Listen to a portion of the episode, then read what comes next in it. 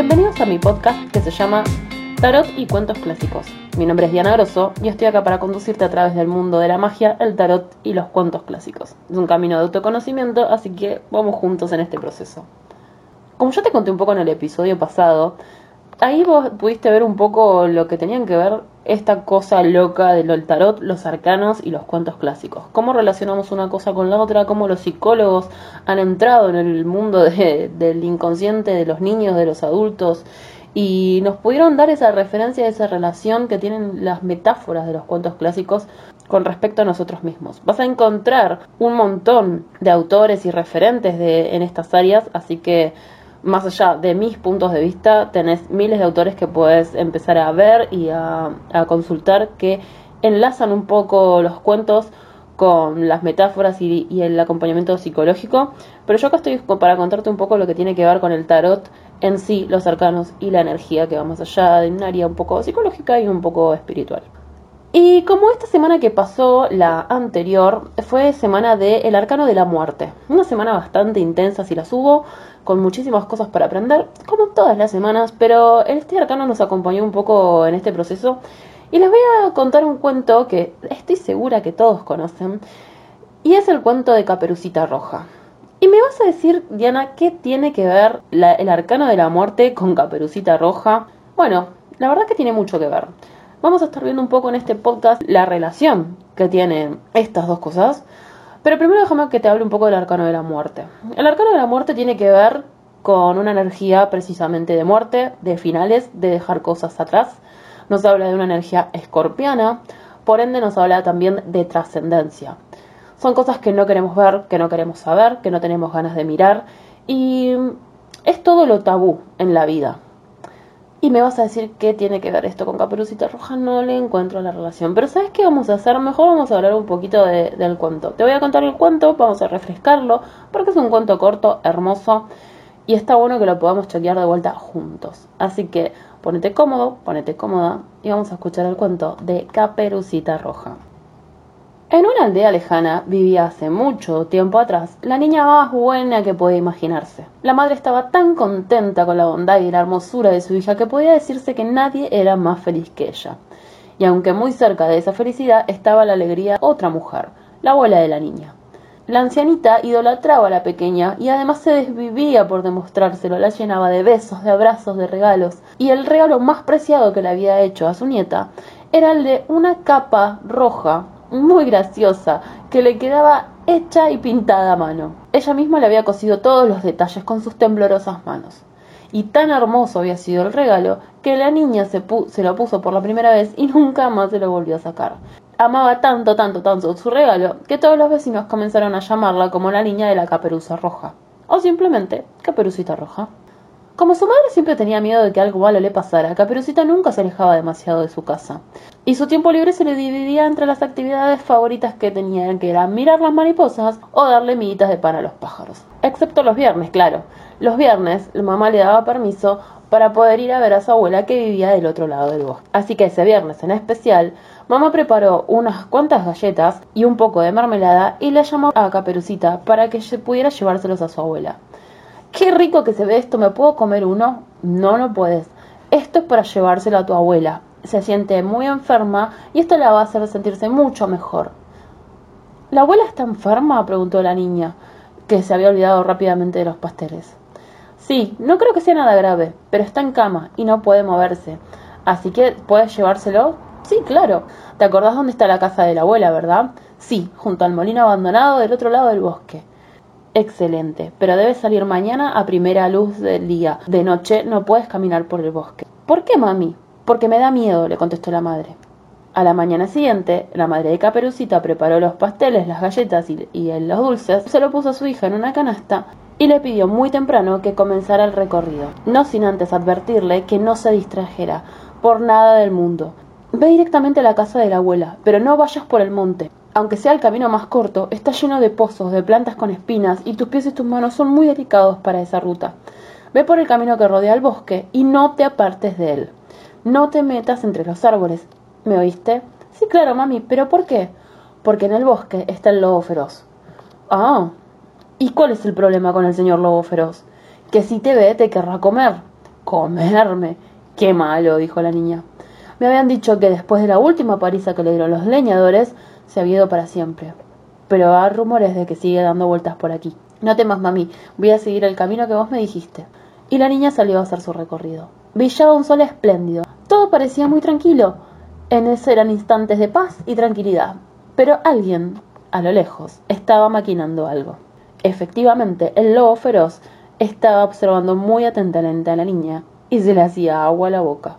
Sin embargo, no podía actuar y atacarla directamente porque los leñadores estaban cerca. Podía verlos a lo lejos. Así que con mucha paciencia se acercó a la niña que justo pasó por al lado de él. Pero qué hermosa eres, pequeña, ¿cómo te llamas?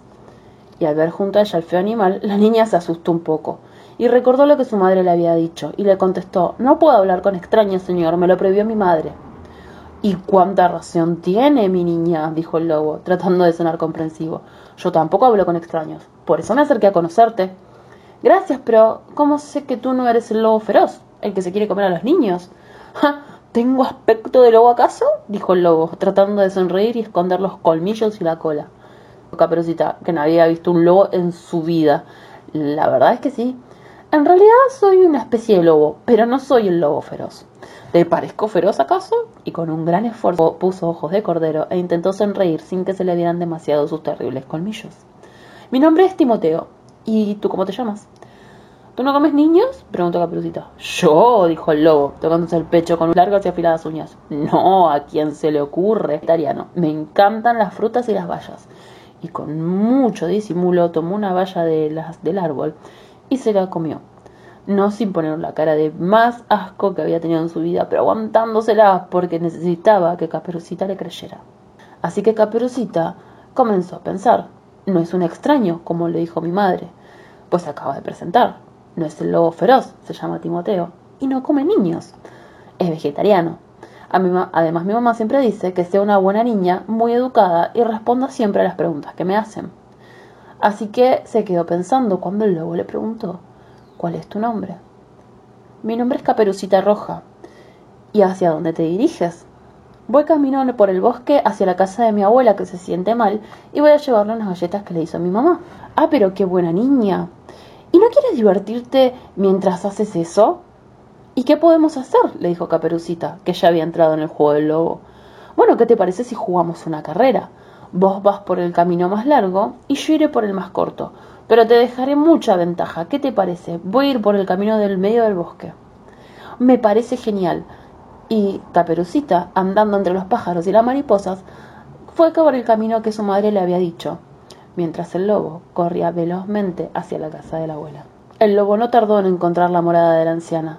La observó detenidamente y cuando estuvo frente a la puerta golpeó. ¿Quién es? ¿Quién llama? ¿Eres tú, Caperucita? dijeron desde adentro. Al escuchar la pregunta, el lobo decidió seguir mintiendo y pasarse pasar por la línea. Sí, abuelita, soy yo. Traigo unos pasteles que hizo mamá. Probablemente si no hubiera estado enferma, la hubiera, hubiera descubierto que no era Caperucita. Pero no se sentía bien y no podía levantarse, así que le ordenó que abriera la puerta y entrara. Y sin más preámbulo, el lobo entró y se comió a la abuela. La pobre mujer ni siquiera llegó a, poder moverse para escaparse cuando el lobo ya estaba sobre ella y se la devoró de un bocado. Caperucita debía estar cerca y el lobo comenzó a pensar ¿Está bien si abría la puerta y se la devoraba de un tirón? ¿O los leñadores podrían escucharlo? No, mejor era seguir con la farsa. Así que se acostó en la cama, se puso la ropa de la anciana y fingió ser ella por un rato. Enseguida golpearon a la puerta. ¿Quién es? dijo con una voz muy rara que intentaba hacer la de la abuela. Pero como Caperucita suponía que su abuela estaba enferma, dijo, ok, quizás su voz no sea la de siempre. Soy yo, Caperucita, tu nieta, vengo a visitarte y te traigo galletas y pasteles que hizo mamá. Pasa, querida, pasa. Y la niña pasó. Abuela, es necesario que te cuides mucho, tu voz está muy ronca y muy desagradable.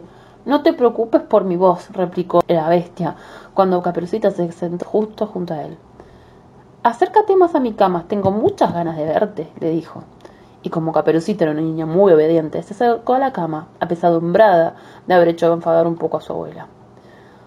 ¿Por qué no te acercas más? ¿Acaso tienes miedo? exclamó el lobo, perdiendo un poco la paciencia, revolviéndose entre las sábanas.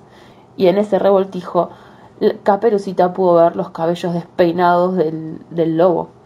Abuelita, ¿hoy tienes los cabellos muy duros y despeinados? le preguntó. Y temiendo descubrirse nuevamente, el lobo puso una voz más suave y dijo No, querida, están igual que siempre. Lo que pasa es que nunca reparaste en mis pelos. Y ahora te has sorprendido. Pero no te preocupes, es poca cosa. Acuéstate aquí conmigo.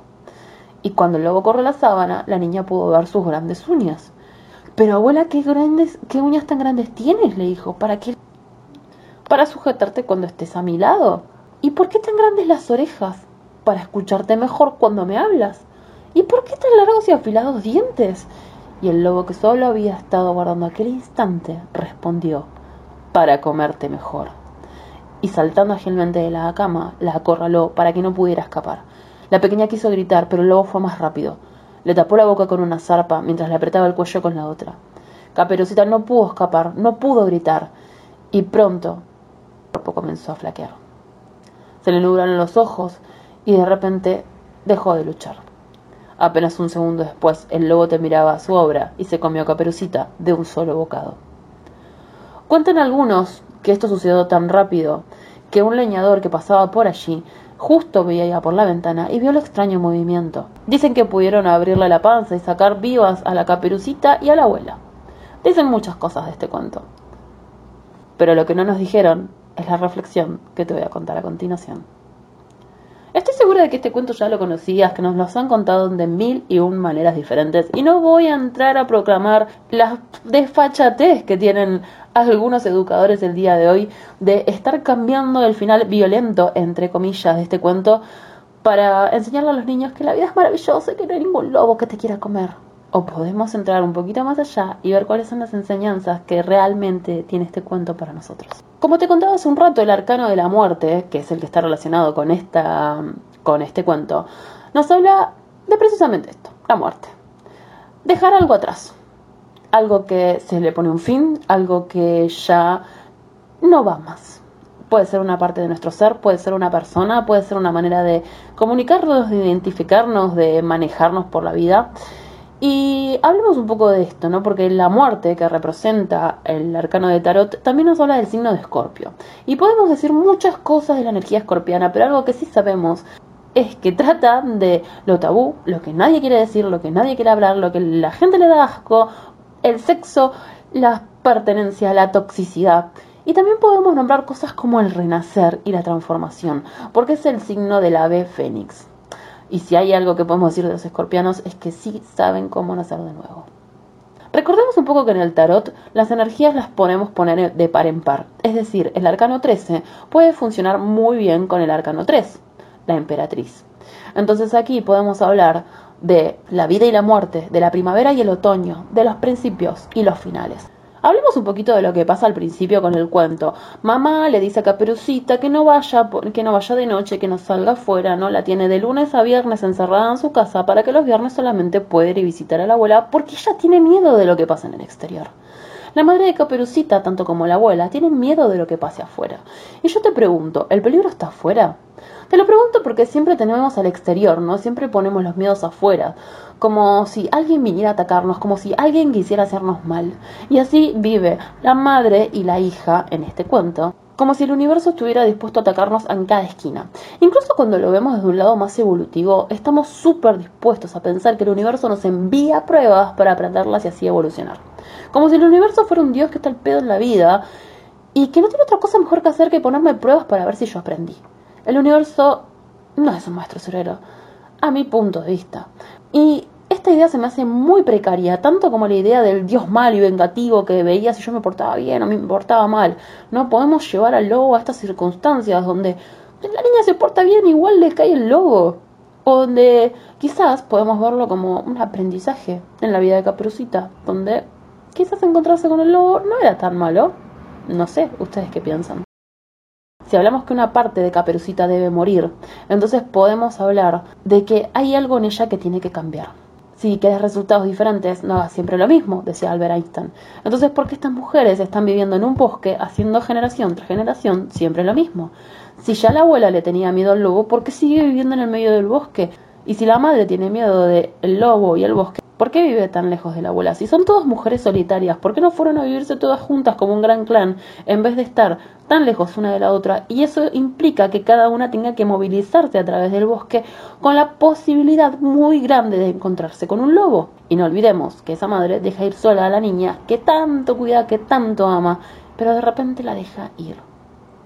Entonces, si queremos ver un resultado diferente en nuestra vida, quizás la madre está mandándola para que diga, ok, Quizás es el chivo expiatorio, quizás la oveja negra, pero este clan va a cambiar esta forma de manejarse. Y aquí podemos hablar de miedos transgeneracionales. Madre, abuela e hija tienen miedo exactamente lo mismo. El lobo, el afuera, lo malo, lo negativo. Incluso podríamos hablar de que le tienen miedo a la energía masculina, al hacer. Porque yo me pregunto por qué no hay padres en este cuento, por qué no, no hay abuelos en este cuento. Estas mujeres viven solas. Son mujeres que se quedaron en sus cabañas y que ninguna dijo, che, ma, ¿por qué no vendemos tu cabaña? Te venís a vivir conmigo, así ya que le tenemos tanto miedo al lobo, dejamos de caminar por el medio del bosque y con la plata de tu cabaña nos ponemos un negocio de pasteles que también me salen. Porque necesitan energía masculina para hacer todo eso. Cada persona, cada ser humano, vos, yo, seamos hombre o mujer en esta tierra, poseemos energía femenina receptiva y energía masculina que es activa. Y estas mujeres, al tener un exceso de energía femenina, son receptivas y no piensan moverse de su lugar de confort. No van a hacer nada para cambiar su situación y su realidad, solamente resguardarse y esperar a que la vida no les pegue el cachetazo. Y así es como sale Caperucita a la vida con un montón de enseñanzas de una madre que vivió en otra generación con el miedo de la generación anterior, generación tras generación de mujeres con miedo. La abuela le dijo a la madre, cuidado cuando salgas porque va a estar el lobo, la madre se queda en su casa y manda a la niña al bosque donde está el mismísimo lobo generación tras generación con miedos, con enseñanzas que no les sirven para nada. Una madre que le enseñe a una niña que tenga cuidado, que sea prudente, que sea obediente, que respete a sus mayores, que siempre sonría, que, que no hable con desconocidos. Todas reglas que ya no le van a servir a una niña porque vive una generación diferente y porque esa niña sí salió a la vida a pesar de todo y con toda su inocencia, ella sí salió a la vida. Entonces, esa madre le está enseñando a esta niña reglas de un juego que ya no estamos jugando. Y como decimos siempre, echa la ley, echa la trampa, el que te quiere cagar te va a cagar. Y así pasa, porque el lobo igualmente logra acercarse a la niña. Y con esta niña que se anima a salir al bosque, con toda su inocencia a pesar de todo, porque quizás no es consciente del peligro que hay afuera, a pesar de las advertencias de su madre, sale y se encuentra con el lobo. Y yo me pregunto, quizás el lobo aquí no tendría el papel de la muerte acaso? Y acá te pregunto, ¿acaso la llave de la vida la tiene la muerte? ¿Y por qué no? Porque gracias a ella podemos apreciar más el presente. Gracias a ese lobo, gracias a ese miedo, gracias a esa muerte que ronda por ahí, sabemos que esto, toda esta vida se puede acabar mañana. Caperucita sí lo apreciaba, porque ella vivía su vida, jugaba con las mariposas, jugaba con los pájaros. Quizás la que podría haberlo vivido mejor era su madre, pero con los miedos transgeneracionales de su abuela, ninguna pudo vivir la vida que quería vivir. Entonces, quizás la llave de la vida la tiene la muerte. Esos miedos que tienen estas mujeres queda dando vueltas en el bosque y estamos llamando al lobo como si fuera la muerte en algún punto. La muerte de estos miedos que estas mujeres tienen al salir a la vida, porque ese lobo se presenta ante ellas como ese miedo del cual no podemos escapar. Pero va a llegar un momento donde ese miedo nos va a encontrar porque lo atraemos simplemente por existir, por ley de atracción, no porque tengamos que aprender nada, sino porque es lo que creemos que nos va a pasar y pasa. Y le pasa a Caperucita, la más inocente de todas. Pero fíjense, ¿a quién es la primera que se come, a la antecesora de todo el clan, a la que nos dice, ok, acá empieza el miedo. Esa es la primera que se come el lobo. Y la niña es la que termina saliendo de la panza del lobo para renacer. Y con todo este embrollo no quiero decir que no es tan, no es tan, tan mal el punto de la madre de Caperucita decir, hey, cuidado que hay un lobo, pero que le está dando herramientas de miedo a su hija, ¿no? Cuídate de la vida, cuídate del lobo, no te vayas por el camino que no corresponde porque te pueden atacar. Como si para atacarte hubiera un horario y un momento fijo, ¿no? Te van a atacar por la noche. De 8 a 18 nadie te va a atacar porque es de día. El lobo no te va a querer comer en esos horarios. Tan ridículo como los horarios de COVID para subirnos al colectivo, me parece. Pero nos volvemos a las reglas del juego, ¿no? Les estamos enseñando a nuestros hijos cosas que ya no les van a servir. No importa a qué hora vayas por la vida, alguien puede llegar a atacarte, porque es verdad, no todos somos buenos o malos, entre comillas también con esto. Entonces, Si en vez de enseñar a la caperucita a tener miedo, le enseñamos a creer en sus herramientas y a tener confianza en sí misma para poder manejarse y defenderse en cualquier situación, y si en vez de decirle a caperucita, cuídate, ten miedo, no camines por el medio del bosque, no hables con extraños, sino que aprenda a ver a los ojos de los extraños y por sus propias herramientas darse cuenta cuándo sí y cuándo no. ¿Qué dijo mamá? hacia dónde me dirijo, no pierdo la vista de mi objetivo. ¿Cuáles son las herramientas para defenderme? ¿Alguien va a recurrir a ayudarme? Quizás esas sean mejores herramientas que las que le dio la madre a la niña. Y quizás esas sean herramientas que les estamos brindando a nuestros hijos que no les van a servir para nada.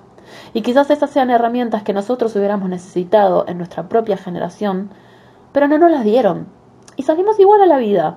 Igual no nos morimos cuando nos atacó el lobo, cuando nos atacaron los miedos, porque de esas maneras vamos encontrando nuestras propias herramientas. Porque estas mujeres tienen tanto miedo a morir que mejor ni salen a vivir la vida. Mejor no salen de sus casas, cada uno se queda donde está y bueno, te visito de vez en cuando para llevarte comida. Y me encantaría saber qué clase de vida es esa. Cuánto disfrutaban realmente como Caperucita, que era la que sí salía al bosque a ver los pájaros y a jugar con las mariposas, en la inocencia de no saber que algo le podía pasar. Y en esa inocencia también nos basamos en decir que, ojo, no es que la madre estaba tan errada, pero tampoco para tanto, para tener un miedo que no te deje ni siquiera caminar. Y volvemos a la energía del equilibrio que siempre hablamos con la justicia, de ni muy muy ni tan tan. A veces sí y a veces no. Estoy segura de que si hubiera un relato posterior de Caperucita cuando sale de la panza, podríamos decir que trascendió, cuando sale de la panza del lobo, ¿verdad? No es como un volver a nacer. ¿Qué pasará con esa caperucita que sale de la panza del lobo? ¿Qué pasará con esa niña que ahora se transforma en mujer? Que ahora sabe que hay peligros reales en la vida, que estaba bien seguir las instrucciones de mamá, pero que también pudo recibir ayuda, que también no fue para tanto, que también puede volver a nacer a pesar de todo, que tiene una nueva oportunidad. Será una niña que va a encerrarse en su casa como, sus, como las otras generaciones de mujeres anteriores a ella y va a decir, no, mejor no, no salgo a la vida porque le tengo miedo a la muerte. O va a ser una mujer que el día de mañana tenga un hacha en la mano como el leñador dispuesta a clavárselo al lobo en el medio de la frente cuando venga a atacarla. ¿Ustedes qué dicen? ¿Qué clase de caperucita roja quieren ser? ¿Cuáles son tus miedos? ¿Qué es lo que no te deja salir a la vida? Porque le tenés miedo a la muerte. ¿Cuál es esa parte tuya de la que te estás aferrando tanto que ni te diste cuenta que no es tuya? Es de tus ancestros. Y aunque sean tuyas, no te dejan salir a la vida, a vivir un rato. Acordate que la llave de la vida la tiene la muerte. Mi nombre es Diana Grosso, espero que te haya gustado este podcast y nos vemos la próxima semana con otro cuento y otro arcano de tarot. Hasta luego.